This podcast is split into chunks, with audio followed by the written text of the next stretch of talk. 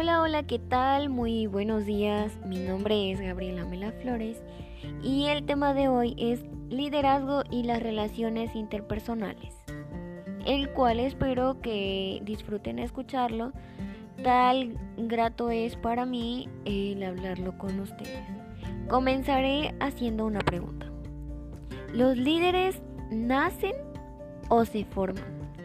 Bueno, para ello y para responder con mayor asertividad, daré una breve explicación y al final contestaré esta pregunta. Un líder posee una serie de características que lo distingue de los demás, tales como la conciencia en las cosas, ser proactivo, tener amplios conocimientos, contar con estabilidad emocional, una gran capacidad de adaptación, practicar la humildad, tener sentido del humor y calidad humana. Pero, pero la más importante es entenderse y confiar en sí mismo, para así poseer sensibilidad interpersonal. Un claro ejemplo en nuestra vida estudiantil son los trabajos en equipo, ya que un buen líder se va a ver reflejado en el desarrollo de las capacidades de cada uno de sus integrantes, logrando que sean capaces de trabajar en equipo. Y ahora, si sumamos el liderazgo con las relaciones interpersonales, haremos una dinamita, pues nuestro resultado sería una mejor comunicación interpersonal, que eso vale mucho.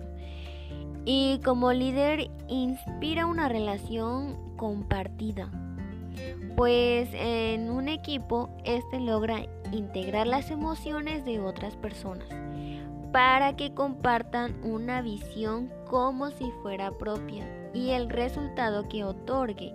Quien va a calificar el trabajo o ya sea un proyecto eh, esta persona que fuera su maestro o maestra.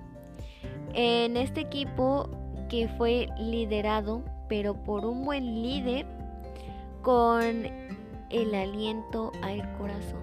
Es decir, va a reconocer a los demás las aportaciones individuales y celebrar los logros.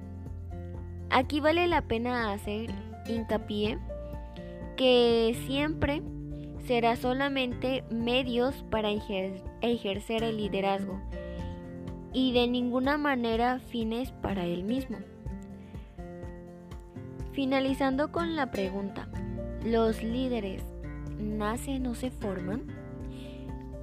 Bueno, yo creo, y con base a todo lo antes mencionado, yo creo que los líderes se forman, pues las personas, me incluyo, claro, no nacemos sabiendo ser líderes. Por lo tanto, solo hay que trabajar en ello porque nada, créanme, nada, absolutamente nada es imposible. Y recuerden que, que pues de los errores se aprende y de las caídas nos ponemos de pie. Bueno, sin más preámbulo, me despido de una frase de Nelson Mandela y dice, aprendí que el coraje no era la ausencia del miedo, sino del triunfo sobre él.